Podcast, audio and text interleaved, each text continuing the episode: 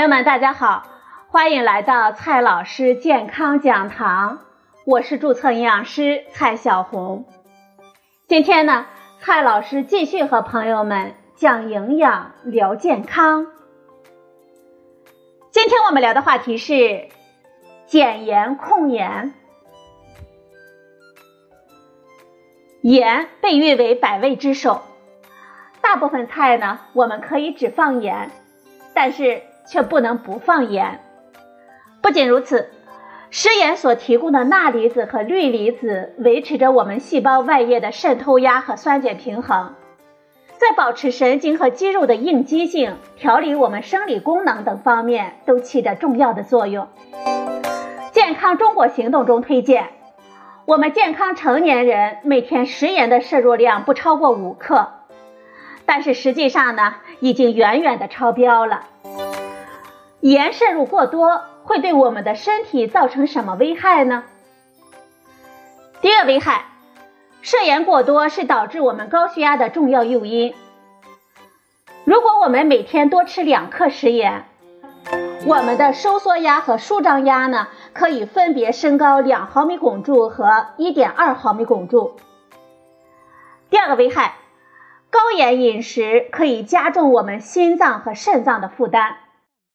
众所周知，如摄入的钠过多，可以造成我们体内水驻留，血管内压力升高，阻力增大，使心脏负荷加重。久而久之呢，造成心脏肥大、心衰、肾功能异常等等难以治愈的疾病，是心脑血管疾病的祸根。第三个危害，高血压是脑卒中、心脏病和肾脏病死亡的最大独立原因。减少盐的摄入量，可以明显的减少全球脑卒中、心脏病和慢性肾脏病的死亡。第四个危害。摄盐过多容易引起胃癌和钙质的流失，导致骨质疏松。国家行动办公室于九月十四日至二十日开展中国减盐周宣传活动，向我们公众宣传“九幺五”，也就是就要五克的减盐理念，传播低盐的饮食知识，促进全社会共同关注并践行减盐的行动。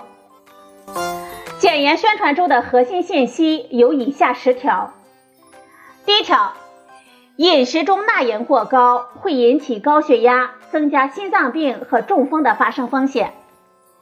第二条，我们健康成年人每天食盐的摄入量不超过五克。第三条，家庭烹饪少放盐和酱油，学会使用定量盐勺。第四条。减盐需要循序渐进，可以用辣椒、大蒜、醋、胡椒为食物提味，逐步改变口味。第五条，少吃榨菜、咸菜和酱制食品，多吃新鲜的蔬菜和水果。第六条，购买包装食品的时候要学会阅读营养成分表，选择钠含量低的食品。第七条。减少使用酱油、蚝油、豆瓣酱、味精、鸡精、沙拉酱、番茄酱等调味品。第八条，多选择新鲜的肉类、鱼类、蛋类，少吃加工食品和罐头食品。第九条，盐可能隐藏在我们感觉不到的咸的食品当中，比如说方便面、挂面、坚果、面包、饼干、冰激凌等等。我们要警惕这些藏起来的盐。第十条，在外就餐的时候，要主动要求餐馆少放盐，有条件的尽量选择低盐菜品。在生活当中，什么样的烹饪方法减盐又美味呢？给大家几个绝招。第一个绝招。